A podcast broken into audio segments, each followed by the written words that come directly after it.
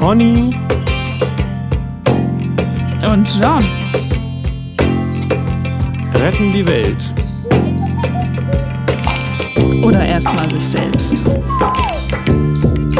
Heute. Ich fühle was. Was du auch fühlst. Aber äh, sind wir schon auf Sendung? Ich höre die Musik. Oh, es ist eine schöne Musik. Sendung. Tada. Juhu. Uh, Pony. Bin gerade schon voll weihnachtsmäßig gestimmt. Ja, warum? Wegen, Ja, voll. Weil es schon so schnell dunkel wird. Ja, weil es so schnell dunkel wird, weil es in der Schule so um Adventsbasteln und so Krams geht, weil hier Lebkuchen bei mir rumliegen. Ah, ja. Stimmt, die gibt's ja Aha. auch schon, ne? Aber die haben, hat den Eindruck, die gibt's ja oft schon zu Ostern drei Jahre früher, so ungefähr, ne? Das stimmt auch. Und ich mag Weihnachten einfach so gerne. Ach echt, dabei mich da bist du nicht mal Christoid. Drauf. Ja, ich meine auch nicht so den. Also, ich, ich feiere jetzt nicht Jesus Geburtstag so unglaublich gerne und denke, yeah, Weihnachten! Sondern einfach so, so das Zusammensein mit Familie und Freunden und eine schöne Zeit haben. So. Aber ist nicht genau das das Feiern der Ankunft Ja. unseres Herren? Ja, wahrscheinlich. Ja, wahrscheinlich. Man weiß es nicht. Das müsste man dann wiederum die Christen fragen. Aber auch da wird sich wahrscheinlich nicht Einigkeit ergeben.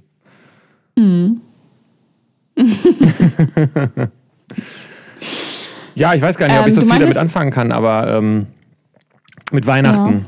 Also, Ach so. aber es ist vielleicht auch nochmal ein Thema für sich. Vielleicht sollten wir nochmal eine Weihnachtsfolge machen. Dann holen wir so einen Wir machen eine Weihnachtsfolge. Genau. Ja. Und die Halloween-Folge nächstes Jahr oder so. Nehmen wir alle Feiertage mit. Jeder Tag ist ein Feiertag.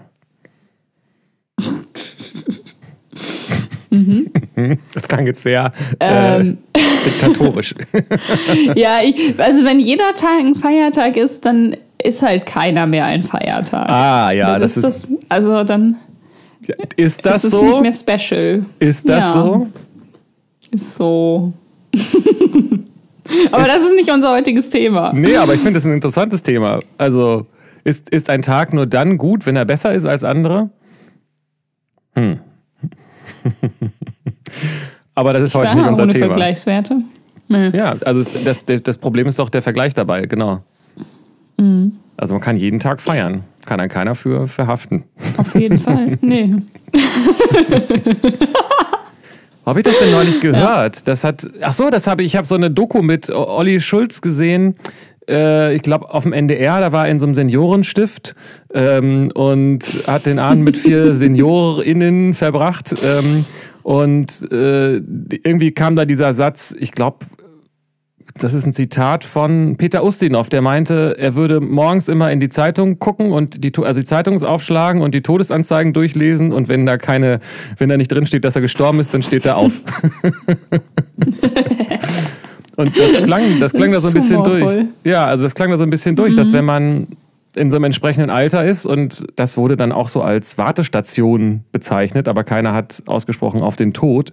Also so der Seniorenstift, eine schöne Wartestation, aber eine Wartestation, dann guckt man vielleicht nochmal anders auf jeden einzelnen Tag, wenn man jeden Tag dankbar dafür ist, dass man überhaupt aufstehen kann. Ja, genau. Aber die Idee finde ich nicht schlecht. Morgens zu gucken, lebe ich? Wenn ja, Feiertag! Ja, ist schon geil. Also, wenn man mit dieser Bewusstheit so über das Leben und das Feiern kann, ist doch super Start. Ja, und auch wenn man das nicht tut, äh, der Tag ist ja trotzdem da. Das stimmt, genau. Hast du noch Housekeeping-Sachen? Ich gucke hier gerade, ja. Ich, ich, oder was ich, anderes? Nee, ich glaube eigentlich nicht. Ich habe ich hab das, ich bin immer noch nicht, so wieder total verwirrt wegen dieser Myers-Briggs-Sache. Wir haben da ja noch mal ein bisschen drüber geredet, auch mit den Expertinnen. Und ähm, ich scheint, mir scheint es doch einfach ein interessantes äh, Ding zu sein, auch ein interessantes Tool. Und ähm, wie viel man da jetzt sozusagen wissenschaftlich drauf gibt, ist dann vielleicht auch nochmal ein anderes Thema. Aber ich gut, ich bin ja auch derjenige, der immer wieder das gleiche Ergebnis rauskriegt. Aber ich denke, dass es, dass es auch interessant sein kann, sich damit, dass das zu machen und dann dadurch äh, sich mit sich oder mit anderen zu beschäftigen. So.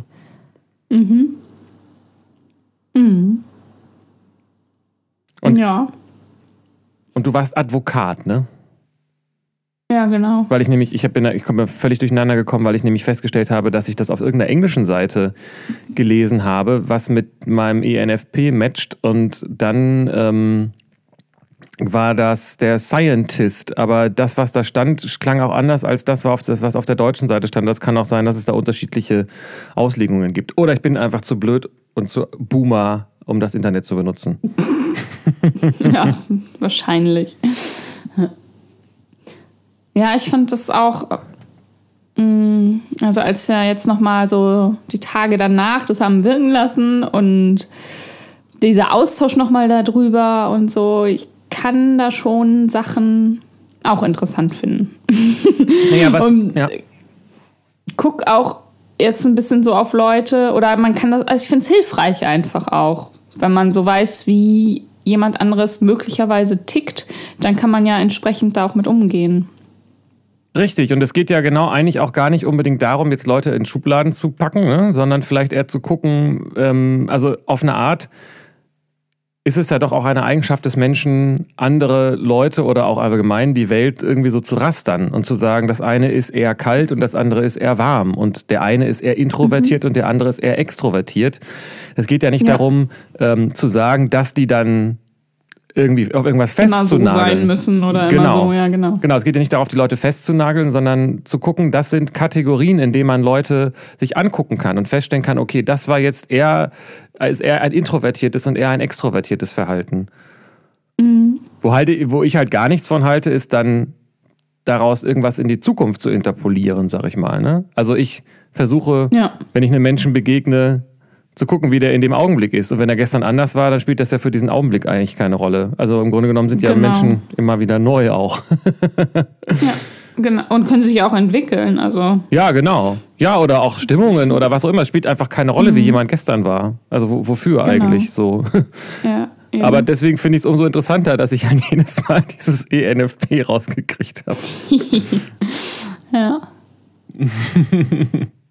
Ja. Vielleicht mache ich den auch noch mal allein, den Test einfach. Ja, wenn ich dann Ich nicht weiß so. nicht, also ich würde dann nicht, nicht anders antworten, also nicht bewusst anders antworten, aber vielleicht mal gucken, ob wieder das rauskommt, was ich hatte. ja, ich habe was gelesen, dass es, dass es dass, dass als Kritikpunkt, habe ich glaube ich bei Wikipedia gelesen, dass irgendwie rund 50 Prozent der Leute äh, immer wieder andere Ergebnisse kriegen, selbst wenn sie den Test nur ein paar Tage später machen. Und es kann ja sein, dass es Leute gibt, bei denen das mehr so ist und andere Leute, bei denen das mehr anders ist. Das weiß ich ja nicht. Ja. Hattest du sonst noch was äh, anderes? Nee. Nee. Nix mehr. Verdammt, dann müssen wir ja anfangen. Verdammt, da kann ich mich jetzt nicht einfühlen, warum du verdammt sagst. Das war ein Witz wahrscheinlich. Ach so, deswegen. Ja, und Ja. du hast halt keinen Humor einfach, deswegen. genau. Oder ich habe dir da Ja. einfach so eiskalt und überzeugend drüber gebracht, dass du das nicht gemerkt hast. Ich habe dir keinen Clou gegeben. Oder es liegt an der schlechten Verbindung. Hallo? Verbindung? Hallo? Oder ist das, war das ein ironisches Verdammt? Ist das der Witz da dran? War das Ja. Ironie? Ja, Ironie ist auch ein interessantes Thema. Äh, Aber was ist das? Also, Iro Ja. ich, so weitläufig sagen ja Leute, Ironie ist, wenn man etwas sagt, was man nicht meint, äh, aber, oder das Gegenteil von dem sagt, was man meint, aber ich glaube, das trifft es eigentlich nicht so richtig. Aber da müsste ich dann vielleicht nochmal drüber nachdenken.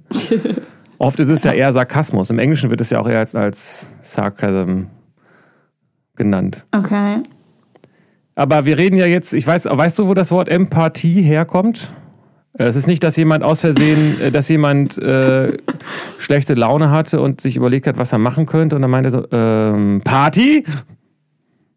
Ähm, Party? Guck mal, das ist, wenn ich dann versuche, einen Nein, äh, Pathos, das hat doch bestimmt was mit Gefühlen zu tun, oder nicht? Das heißt vielleicht tatsächlich Mitgefühl, oder? Also so wortherkunftsmäßig das auseinandernehmen oder so, also das weiß ich tatsächlich nicht, aber ich weiß, dass es Einfühlungsvermögen bedeutet. Da sind wir eigentlich mitten in der Diskussion. Ähm, Ich gucke das mal schnell nach. Äh, Einfühlungsvermögen. Spätgriechisch. Empatheia, heftige Leidenschaft, zurück, keine Ahnung. Oh. Naja, egal. äh, mit, sagen, genau. Die Leidenschaft klingt irgendwie für mich wie, gar nicht wie so.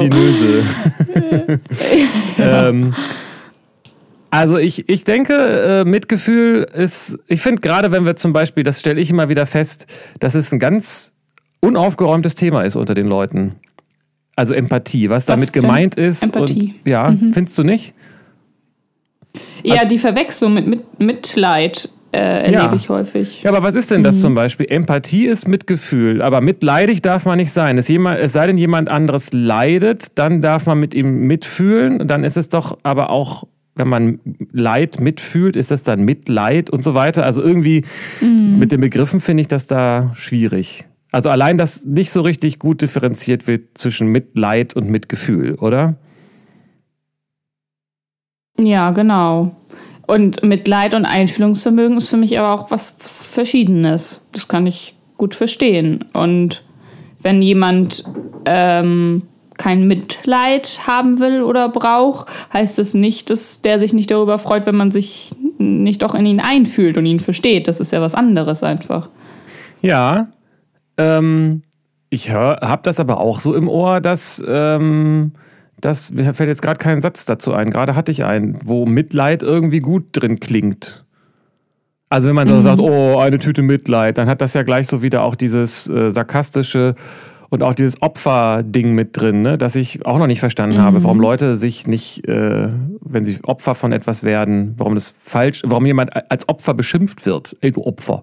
Das verstehe ich bis heute nicht genau, was der Sinn darin ist und warum das so schlimm warum ist. Opf warum Opfer ein Schimpfwort ist oder so ja. als Diss benutzt wird? Ja. Naja, weil das Opfer halt schwach ist.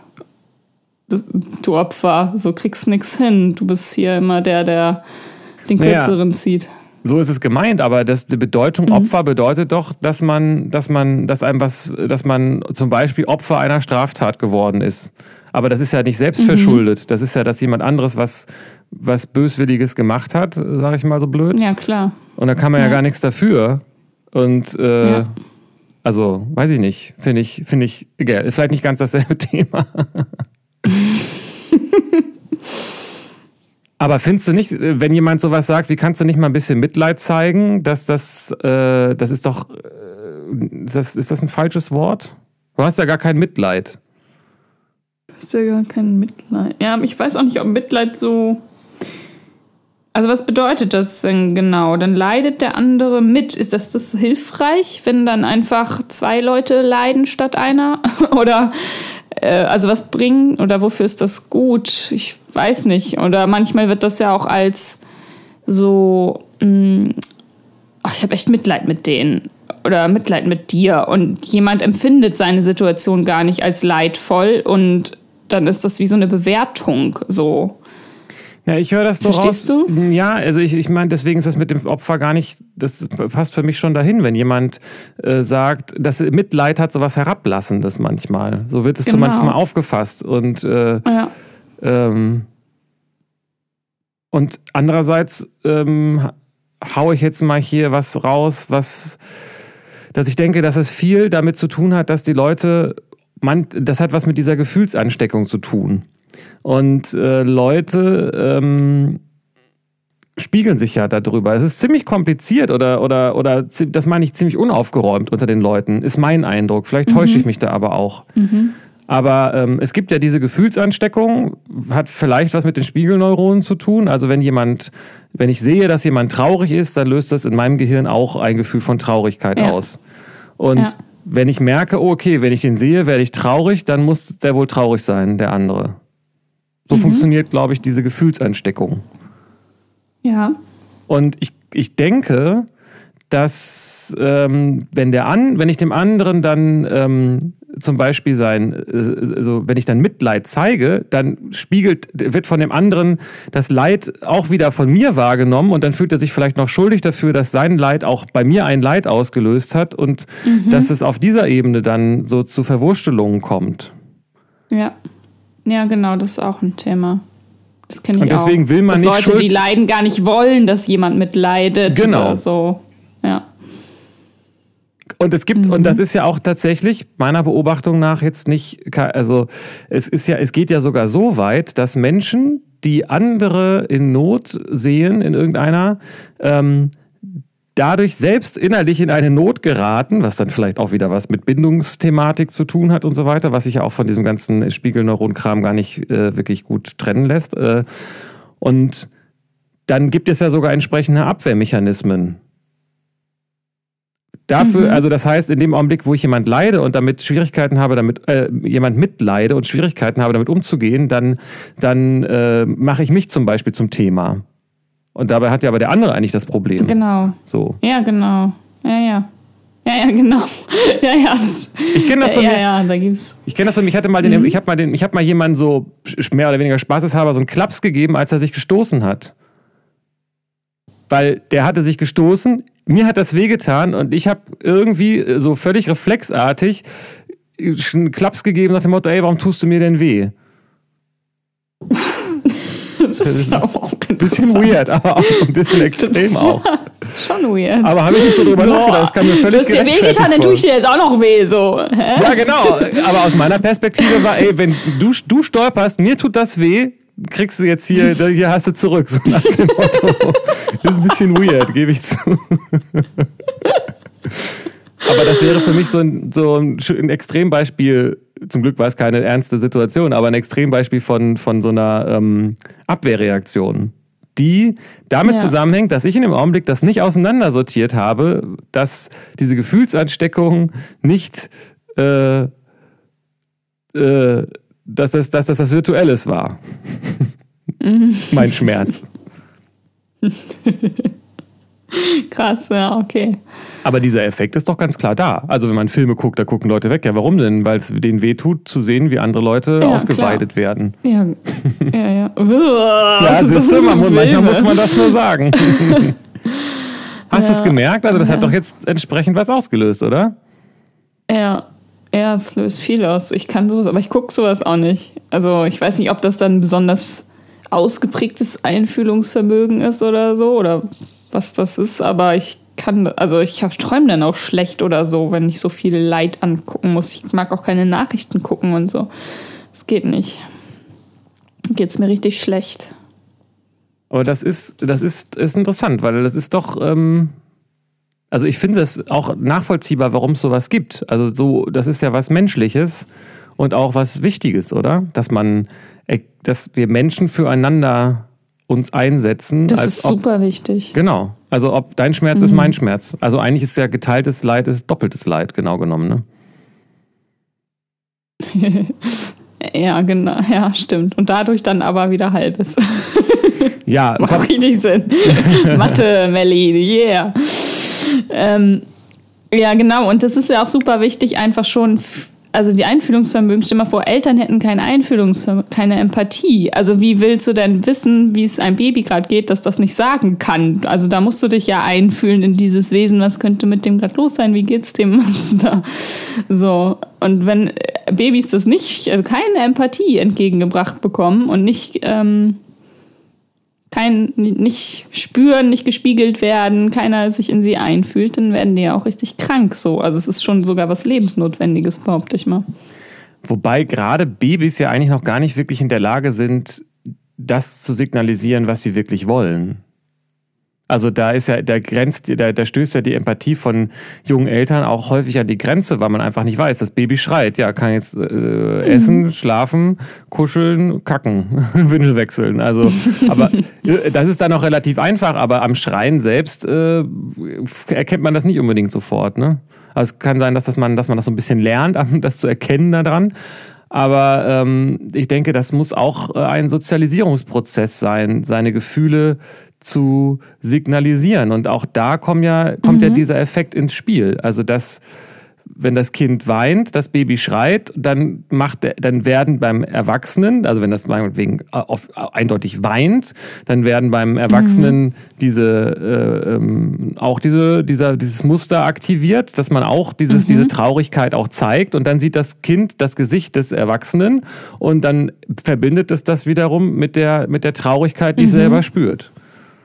Ja, guck mal genau, aber da, du sprichst sofort von Traurigkeit, wenn das weint. Also gerade wenn ein Baby weint, muss es ja gar nicht Traurigkeit sein. Das kann ja auch körperlicher Schmerz sein, Hunger, äh, Langeweile, sonst was. Und trotzdem, ich behaupte, die Eltern, wenn mit viel Einfühlungsvermögen und die da achtsam sind und bei sich äh, spüren, was ist denn das, die nehmen das wahr. Die wissen dann, okay, mein Kind ist gerade traurig oder hat Angst oder hat Hunger oder ist wütend. Also das können die dann nämlich sich darin einfühlen, ohne dass sich das Schreien besonders anders anhört oder so.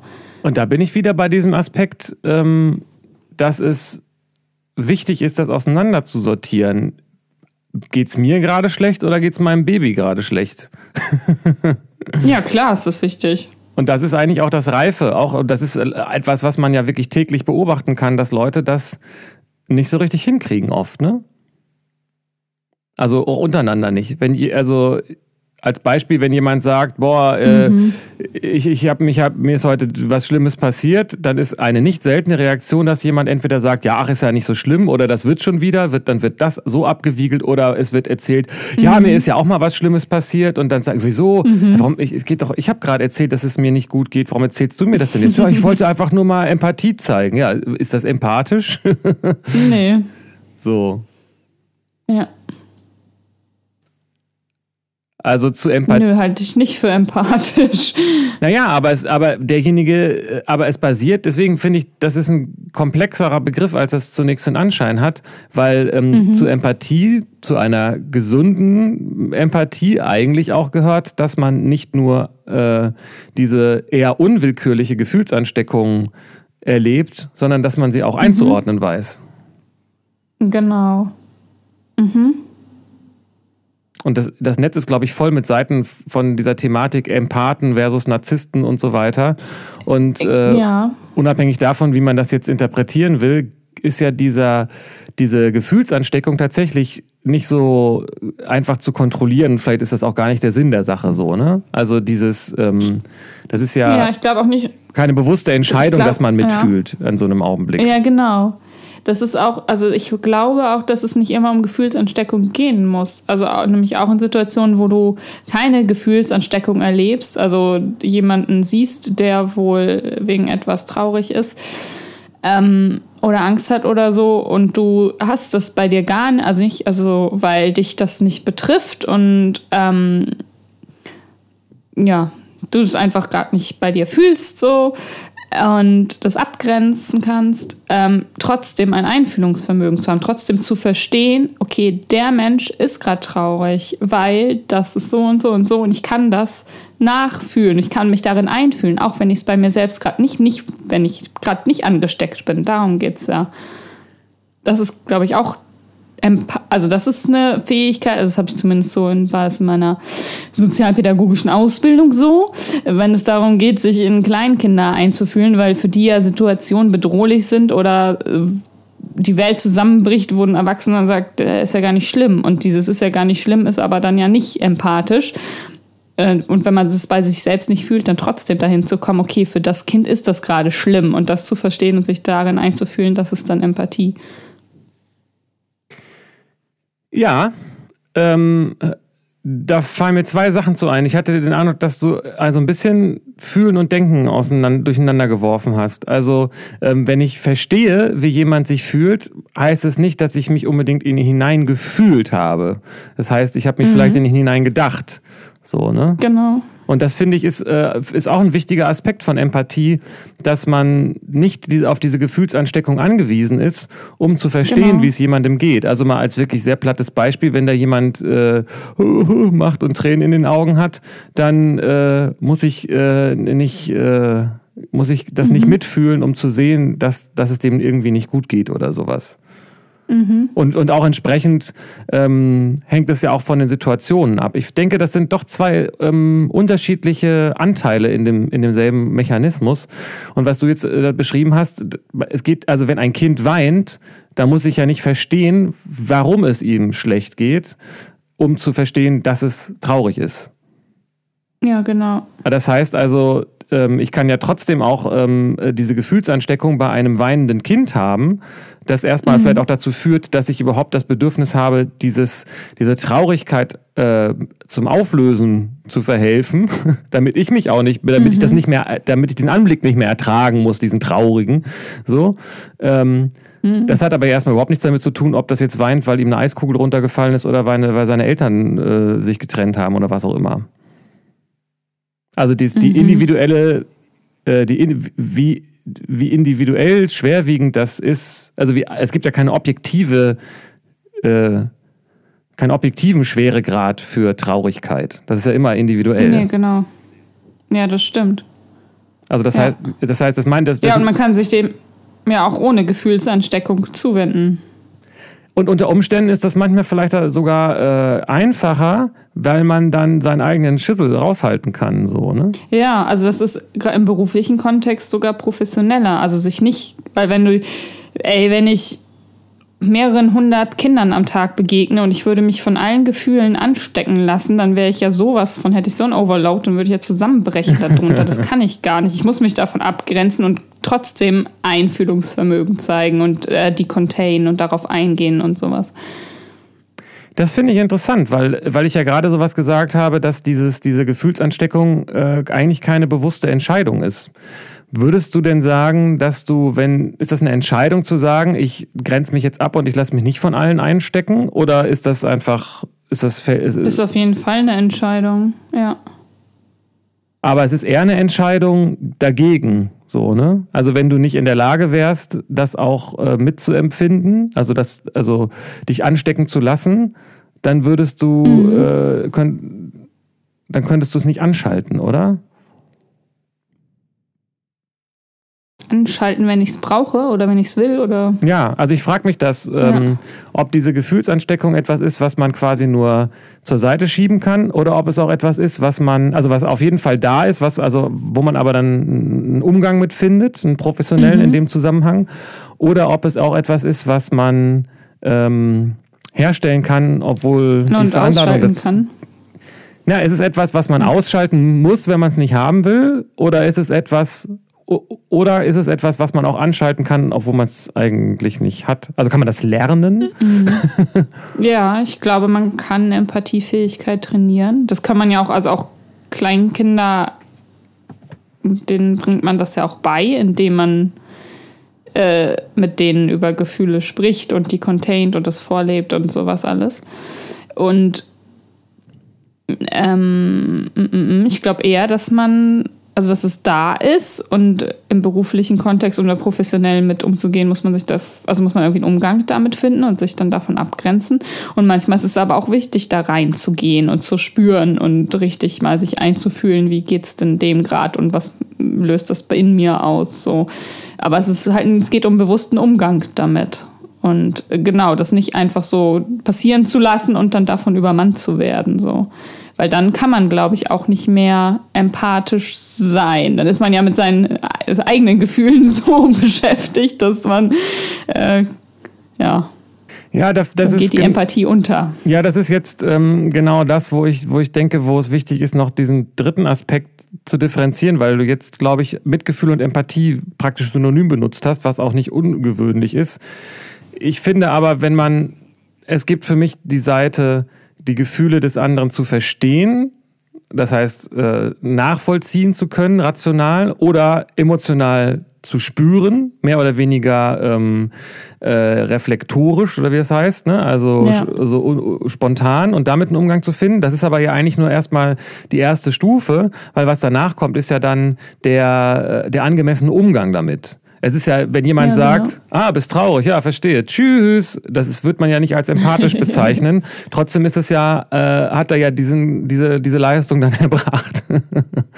also ich finde, das ist Empathie als Begriff oder als, als, als ähm, sozialer Mechanismus setzt sich für mich zusammen mhm. aus dieser Gefühlsansteckung, dem Verstehen der, der, der, der inneren Befindlichkeit des Gegenübers und, mhm. und dem angemessenen Umgang damit. Das ist nicht Umgang, un, das ist ganz Fall, wichtig. Genau. Und das genau. ist und das, das gehört das, dazu, ja. Und ich glaube, dass die, die Frage ist für mich gerade, ob man kann diesen Umgang kann man lernen, auch das Verstehen kann man auch lernen. Und ich denke, dass dieses, diese Gefühlsansteckung aber auch einen stark ähm, neurologischen Hintergrund hat, ähm, auf der Basis sich dann vielleicht auch sowas wie Psychopathie, was ich, den gibt es glaube ich gar nicht mehr so als Begriff, ne? aber also wo sich sozusagen ähm, Gehirne schon auch stark äh, von der Konstitution unterscheiden, wie gut diese, diese Gefühlswiderspiegelung da funktioniert.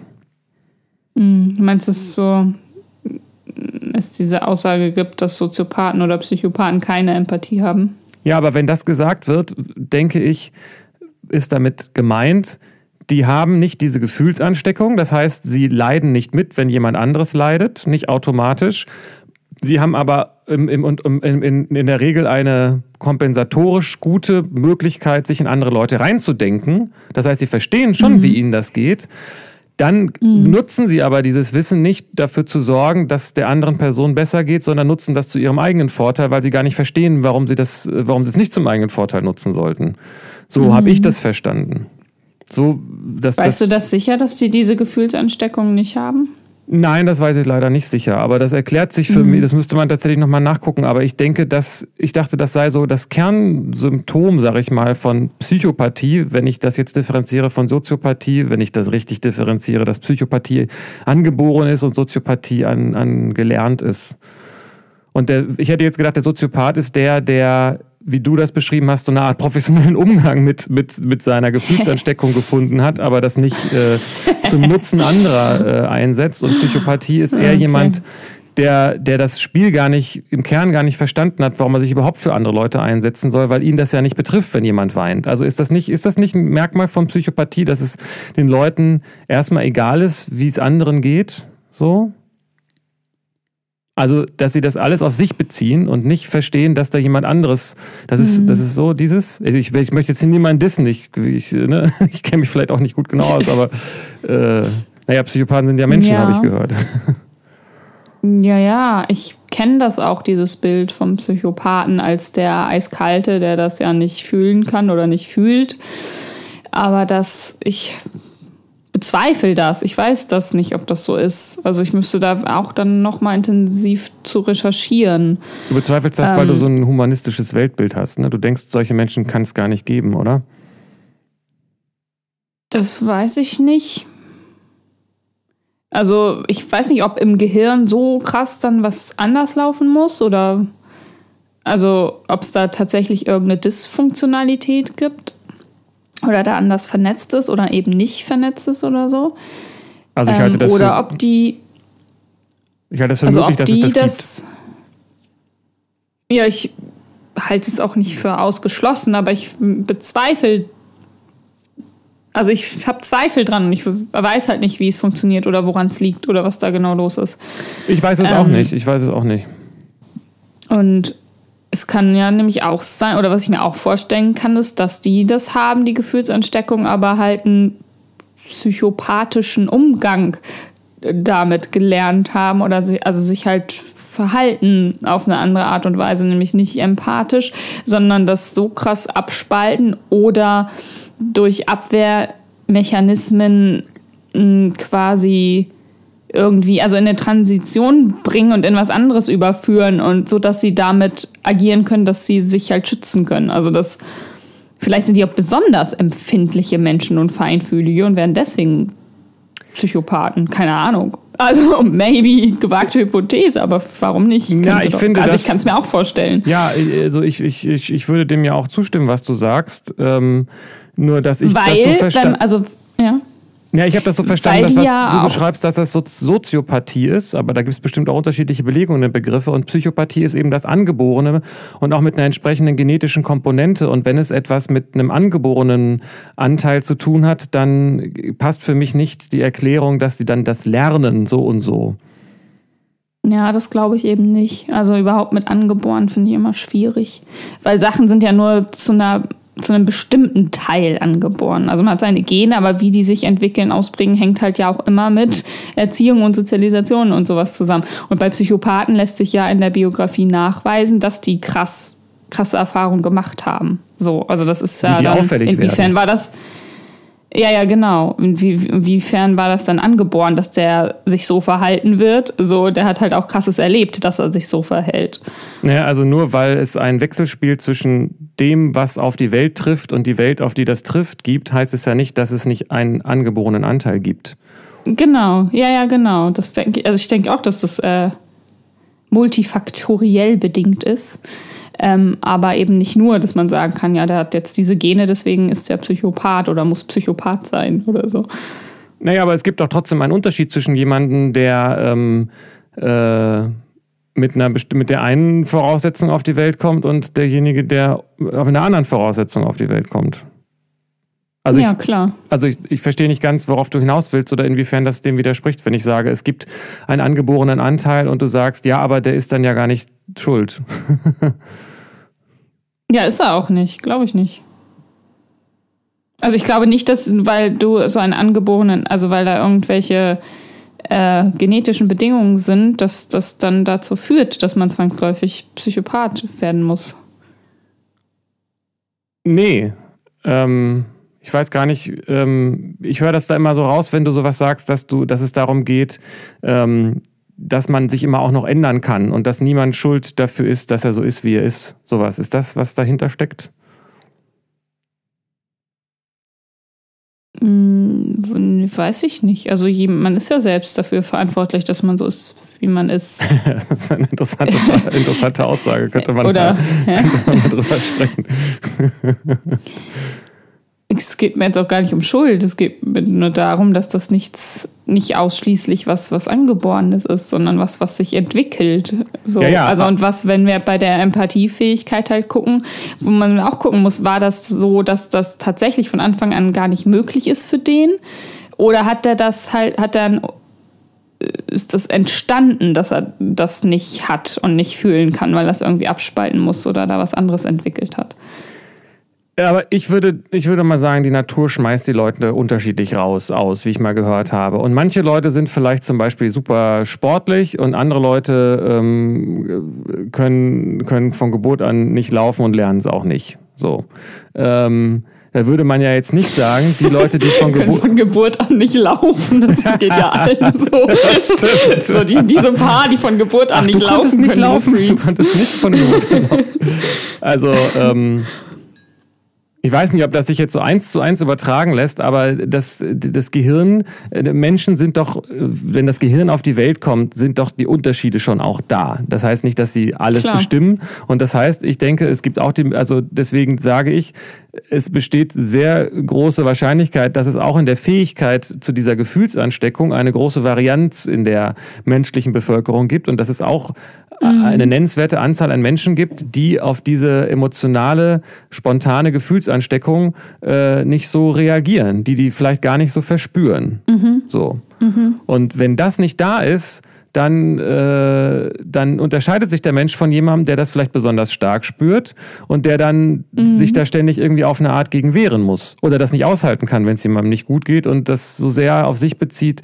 Und dann kommt vielleicht auch noch Bindungsverhalten und alles das und so weiter da rein. Mhm. Ähm, mehr wollte ich ja gar nicht sagen. Also das ist, dass ich, und dass ich denke, dass Psychopathie quasi, wenn du so willst, ähm, die, äh, dass Menschen mit einer Psychopathie, äh, mit einer Soziopathie dass ich jetzt einfach mal willkürlich als, oder das habe ich zwar so gehört, aber ich bin kein Psychologe, deswegen weiß ich nicht, ob das jetzt haltbar ist oder ob das die allgemeine Perspektive vertritt, aber dass Psychopathen eben vielleicht schon mit dieser, einer, einer normal, mindestens normal ausgeprägten Fähigkeit zur Gefühlsansteckung auf die Welt kommen, dann aber aufgrund ihrer Erlebnisse lernen, dieses zu auszuschalten. Und so wie du das beschreibst im mhm. professionellen Umfeld, dass die das dann eher sozusagen pathologisch ausschalten, nicht um, äh, um also um für, zum eigenen Vorteil letztendlich so. Mhm. Also vielleicht ja, ist es verstehe.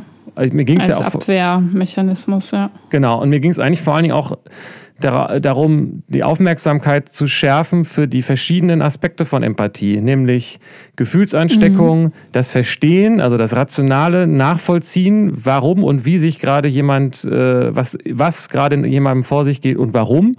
Und dann die, die Fähigkeit, darauf angemessen zu reagieren. Angemessen bedeutet mhm. auch zum Wohl des anderen. ja, genau. Ja.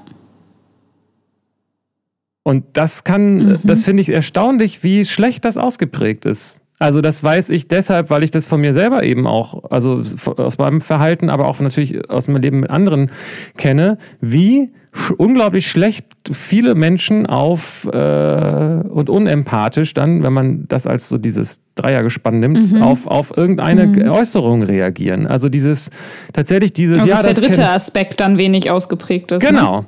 Genau, aber ich denke mhm. eben unter Umständen, weil man es vielleicht nicht besser weiß, ich weiß nicht, was passieren würde, wenn man das mal einfach verpflichtend in der Schule für, für einfach nur für zwei, drei Stunden hätte, würde, glaube ich, schon viel verändert werden.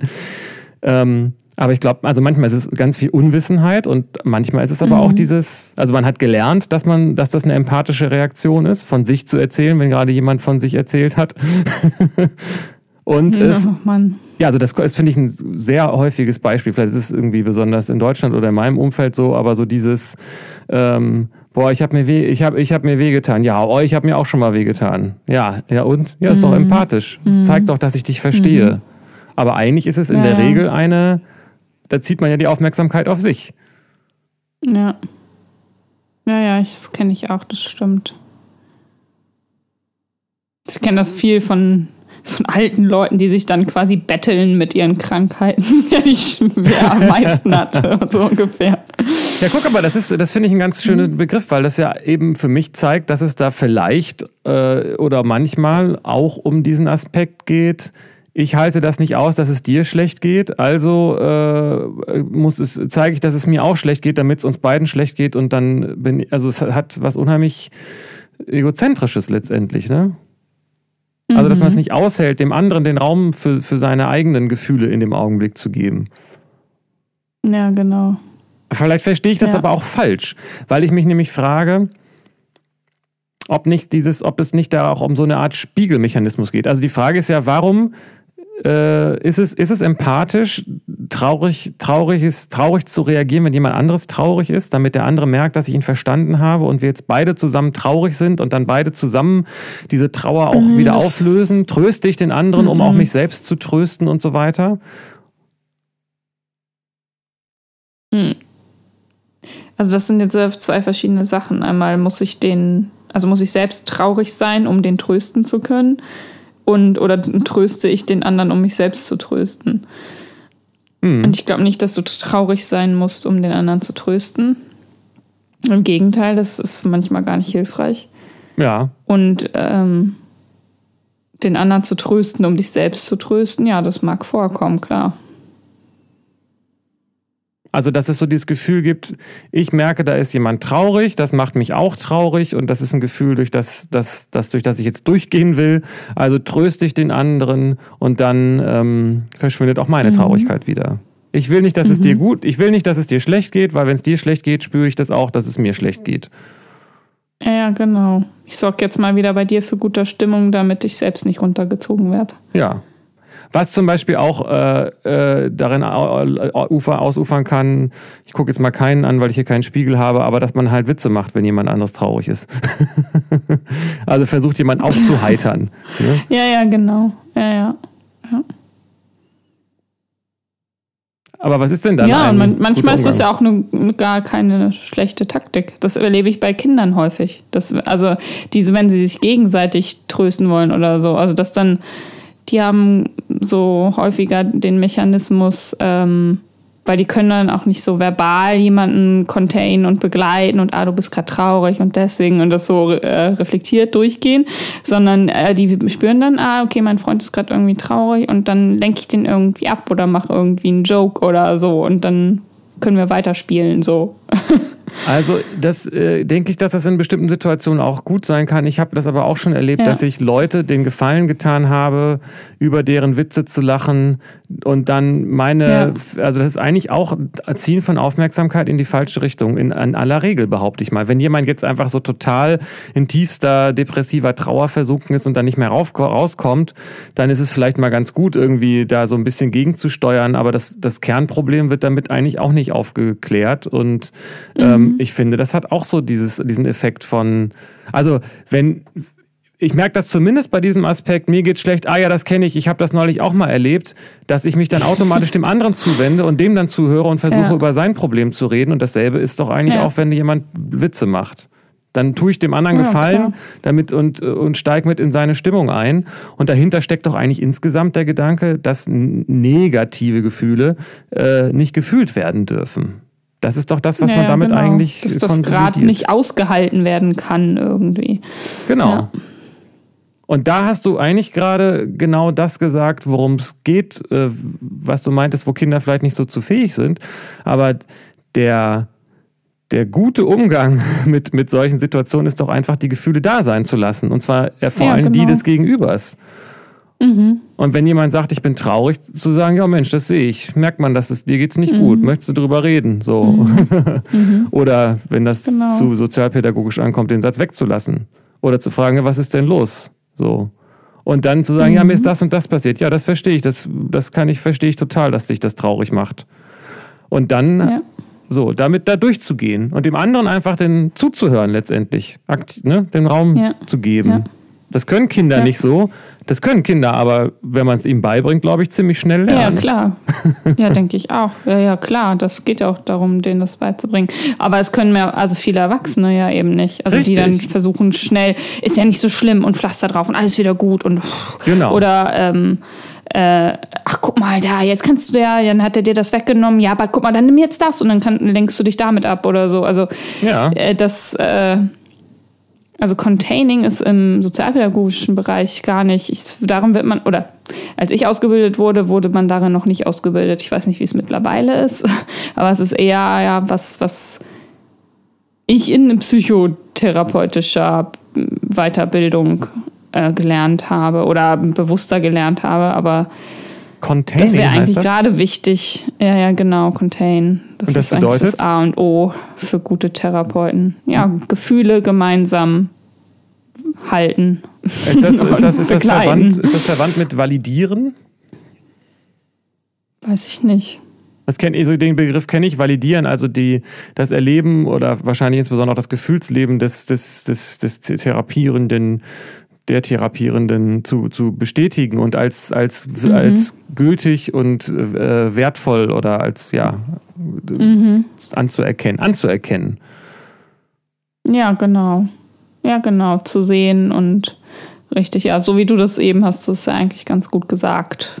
So mit dem Beispiel Traurigkeit. Ich kann das verstehen, ich sehe dich. Ja. Äh, und es geht Na, um so dich hier gerade. Du kannst, du hast hier genau. den Raum, hier bei mir den Raum, dich da in Sicherheit drüber mhm. auszutauschen und das hat für mich ganz viel mit diesem Spiegelprozess zu tun. Das erlebe ich regelmäßig, dass ich merke, ich verstehe mich, weil ich zuhöre, wie jemand anderes mich sieht. Mhm. Und das kann im, im, im, komplexeren Maßstab sein, kann aber auch sein im, im, im, im Kleinen. Mensch, äh, manchmal merkt man das ja vielleicht gar nicht, dass man traurig ist. Ja. So. Und ja. ich muss sagen, dass ich damit auch relativ, ähm, äh, dass ich da relativ proaktiv geworden bin in den letzten, was auch immer, so. Wenn ich merke, mhm. dass da jemand äh, so und so, dann sage ich, Mensch, äh, wirkst du irgendwie zufrieden heute. So. Oder ja, äh, genau. alles in Ordnung bei dir, du kommst gerade so. Kann man sich ja auch mal vertun, deswegen ist es ja gut, wenn man es mal gesagt ja, hat. Dann habe ich auch den Eindruck, ich bin das aus meinem Psychoschissel raus los, wenn ich das angesprochen ja. habe und der andere sagt, nee, ist alles klar, okay, dann ist ja gut, dann ist das auf dem Tisch sozusagen. Ne? Genau. Mhm. Mhm. Und ich denke auf jeden Fall, dass Kinder das, äh, ich weiß nicht, ob sie es verlernen und ob sie es von Natur aus können, aber auch da wird es Unterschiede geben, aber definitiv lernen Kinder natürlich das weiterzugeben, was sie erfahren haben. Und wenn man als Klar. Kind nicht den Raum für die Gefühle äh, gegeben ja. bekommt, dann wird man ja. wahrscheinlich auch lernen, ja. den anderen nicht zu geben und das als eine gute Tat genau. zu sehen. Ja. Wobei ich halt gerade Ja. das Beispiel mit dem Pflaster finde ich zum Beispiel auch wieder interessant, weil das hat ja auch die andere Seite, wenn man jetzt versucht, beim anderen sonst wie rumzustochern, wo da vielleicht eigentlich gar nichts ist. Ne? Also, wenn du sagst, manchmal ist es ja vielleicht doch gut, Pflaster drauf und weiterspielen lassen. Oder diese, die Situation kennt ja wohl wahrscheinlich jeder, der schon mal mit Kindern gearbeitet hat. Wenn das Kind hinfällt, hochheben, sofort wieder auf irgendwo we- weiterlaufen lassen und so, als ob es gar nicht, als ob gar nichts passiert ist. Also ich will jetzt nicht damit dafür sprechen, dass man was verdrängen soll, aber hinfallen ist ja nicht jedes Mal ein tiefes Trauma. Ähm, Ja, genau. so, und das damit, das, ich meine, das kennt ja jeder, dass man auch, das auch, oder auch die Situation, das Kind fällt hin, guckt sich um, es hat keiner geguckt, okay, dann lohnt sich wohl nicht zu weinen, dann renne ich jetzt mal weiter. So, ne? Ja, genau, aber darum geht es ja, also zu gucken, was braucht das Kind gerade. Also wie geht's?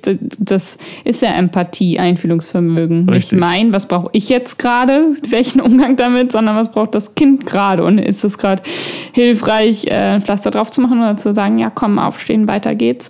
Oder ähm, braucht das gerade, äh, ist das gerade irgendwie tief getroffen und braucht dann eine Begleitung und Zuwendung so. Absolut.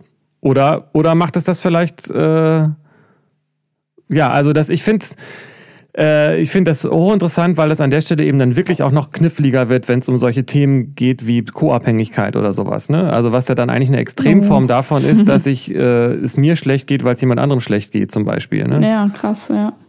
Also, und ich weiß nicht, ob das jetzt äh, nahtlos ineinander übergeht, wahrscheinlich schon, aber ähm, dieses, diese Tat, dass viele Leute, vielen Leuten fällt es erstmal nicht auf, wie schwer es ihnen fällt, das Leid von anderen auszuhalten. Ja. Und Co-Abhängigkeit Ja, genau. ist ja dann die Extremform vielleicht davon. Mhm. Aber solche Menschen kennst du doch bestimmt auch. Also ich finde, das merkt man relativ schnell, dass Leute einem quasi ständig so einen emotionalen Support anbieten, um den man gar nicht gebeten hat. Weißt du, was ich meine? Ja. Kenne ich auch, ja.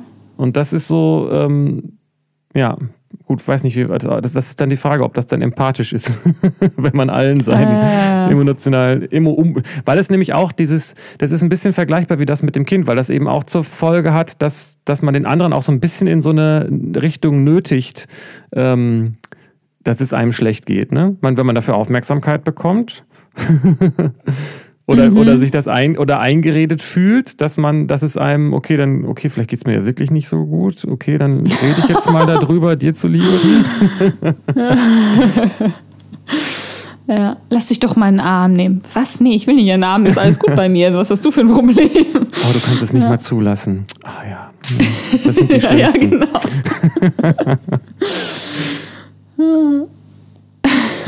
Ja, interessant. Ich finde, da steckt auch noch das Thema, ähm, wo wir äh, auch was be- bestimmt irgendwann schon mal drüber geredet haben. ähm, mit, äh, also Gefühle und Leid. War das nicht sogar in den letzten Folgen irgendwann mal Thema? Also, ich sehe da eine gewisse Parallele zu der Nicht-Identifikation mit den eigenen Gefühlen und der Nicht-Identifikation, äh, Plutimikation mit Fremdgefühlen. Also wenn ich, die Frage ist ja, wenn du sagst, du hast eine professionelle äh, Fähigkeit, dich nicht anstecken zu lassen von dem Leid oder sagen wir mal den, den, den, den negativen Gefühlen äh, von anderen, äh, gibt es da vielleicht, sich, dich da nicht mit zu identifizieren, wenn wir das jetzt mal auf so eine spirituelle Ebene heben wollen. Ähm, äh, ist das nicht stark verwandt mit der Fähigkeit, sich nicht mit den eigenen Gefühlen zu identifizieren, was bitte nicht zu verstanden werden darf und sollte, als sie nicht zu fühlen, sondern sich einfach nur nicht damit zu identifizieren. Ja, genau. Ja, kann sein. Mhm. Also, Nicht damit zu identifizieren. Ja. also das auszuhalten, dass jemand traurig ist, ob das nun der andere oder man selbst ist. Falls es da einen Unterschied gibt. Ja, es gibt einen, aber, aber die Frage ist, natürlich gibt es einen Unterschied zwischen Jan und Melanie, ne? Das hatten wir ja jetzt gerade erst. aber die Frage ist, ob, ob, ähm, ob es ein, ob meine, ob Jans Gefühle mehr meine Gefühle sind als Melanies Gefühle. Mhm. Oder ob ich, oder ob ich das mehr bin, so, ne? Also warum bin ich Jan und nicht Mhm. Melanie? Und äh, oder warum bin ich John und nicht Jan? Hä? Moment, jetzt bin ich selbst durcheinander gekommen. Aber ich finde das interessant, weil ähm, ich frage mich, ob es da die Möglichkeit gibt, das als Türöffner zu benutzen, die Fähigkeit, sich abzugrenzen, ohne sich äh, auszugrenzen von den, von den Gefühlen ja. anderer, ob das nicht auch auf eine Art mit den eigenen passiert. Also nicht zu dissoziieren und sie zu verdrängen, weil mhm. man sie nicht aushält, mhm. sondern zu erkennen, dass man mhm. sie haben kann, ohne darunter zu leiden. Genau. Ich bin die ja nicht. Ich bin ja mehr als das und ich kann die haben und das ist okay, ja. Ja. Mhm. Ja. Klingt sinnvoll. Halt der Unterschied ist halt, dass man die anders wahrnimmt. Aber wenn das, wenn das mit diesen, wenn es denn die Spiegelneuronen sind, ich weiß nicht, wie, wie einig sich da die Wissenschaft ist, ähm, ist das natürlich physiologisch so, wenn ich das richtig verstanden habe, dass ähm, ich glaube, ich weiß gar nicht, wie viel es da um Gefühle geht. Es gibt da, glaube ich, vor allen Dingen darum, um irgendwelche solche Sachen, dass wenn ich sehe, wie jemand äh, Schlittschuh läuft, dann werden in meinem Gehirn dieselben äh, Neuronen äh, feuern, die auch im motorischen Bereich sind, mhm. als ob ich selber Schlittschuh laufen würde, glaube ich. So ungefähr ist das, ne? Weißt du das? Mm, ja, ein Weiß ich, ja, weiß ich nicht. Ich also, weiß, ich glaub, also wenn du dir vorstellst, dass du Schlittschuh läufst, dann ist das im Gehirn aktiv. Und wenn ich jemanden sehe, der das tut, äh, ist das irgendwie Nein. ähnlich wie mit, also irgendwie hängt das alles ganz eng zusammen. Wahrscheinlich ist es ja auch im Traum so, dass du, ähm, also ob ich das träume, dass ich das tue oder ob ich das tue, mhm. das wird wahrscheinlich äh, genau. vielleicht im Gehirn gar nicht so einen großen Unterschied ausmachen. Ja, das stimmt. Im also, Traum ist ja dann auch, das stellst du dir, das ist ja quasi deine Vorstellung. Na, im Grunde genommen tue ich das. Wenn ich im Traum etwas tue, dann tue ich das. Ich tue es halt nur im Traum, oder? ja, stimmt. Und also ich tue das nicht mehr oder weniger als in, im Wachzustand. Ähm, und dann ist es insofern tatsächlich auch aus dieser Blickrichtung betrachtet nicht so ein großer Unterschied, ob ich Schlittschuh laufe oder ich das sehe, wie das jemand tut. Oder ich mir das vorstelle. Und wenn ich mich mit der anderen Person, also ich meine, sonst würden Filme und Geschichten würden nicht funktionieren, wenn es nicht die Fähigkeit mhm. gäbe, sich mit einem anderen Lebewesen zu identifizieren. Ja, klar. Und trotzdem ja. ist es ja so, wenn ich jetzt äh, die dritte Staffel von Sex Education gucke, dass ich das genießen kann, äh, die ganze letzte ein bis zwei Folgen durchzuheulen, äh, ähm, weil, weil ich weiß, dass ich das nicht bin. Habe ich das? Ja, okay. ja ist, ich finde es ich find's großartig, aber. ja, aber ich das noch nicht geguckt. Ja, ich, es ist auch zu hart für dich, glaube ich. zu hart. Ja, da werden ständig Leute ausgeweitet und so. Nein, Blödsinn. Ähm, ich finde es ganz großes Kino, aber äh, und das kann ich ja deshalb, weil ich mich nicht mit denen identifiziere. Also ich kann mich mit denen willentlich mit den Figuren mhm. identifizieren oder bewusst, bin mir gleichzeitig mhm. aber auch darüber bewusst, dass ich das nicht bin. Und dasselbe genau, gilt ja auch. Nicht ausgeliefert, ja. Genau. Und diese Fähigkeit scheinst du ja, wie du das beschreibst, auch zu haben mit den Kindern in der Schule, ähm, mhm. dass du dich mit denen quasi einfühlen kannst und dich mit denen identifizieren kannst, um sie zu verstehen, aber gleichzeitig auch weißt, dass du das nicht bist. Ja, klar.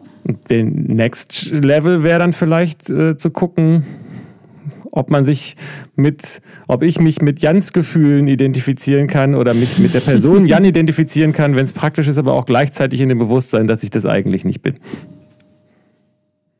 Puh, okay. Challenge. Das wäre Jan gegenüber sehr empathisch, weil ich dann nicht Mitleid habe mit Jan, wenn er leidet.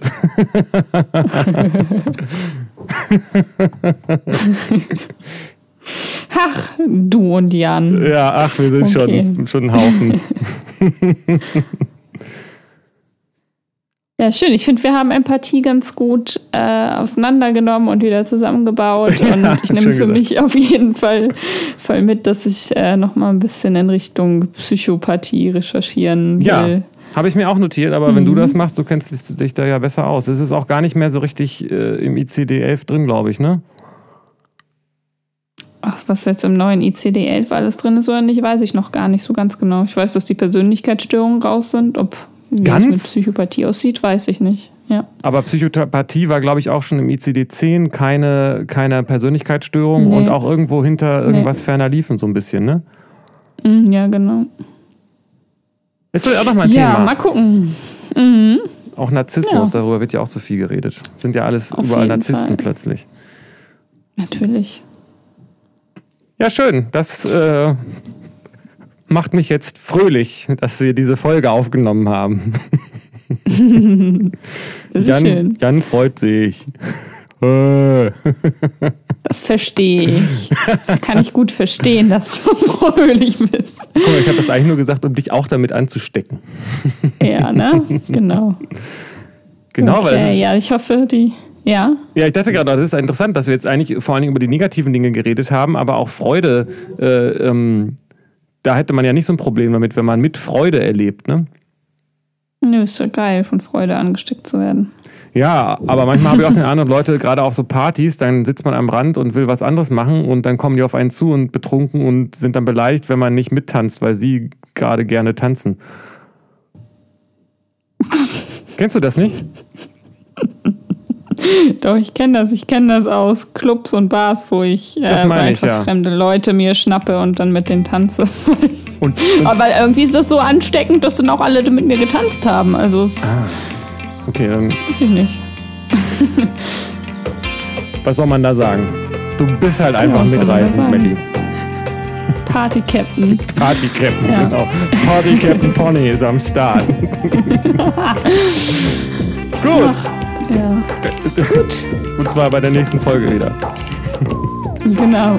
Eine schöne Woche. Tschüss. Danke, bis dann, ciao.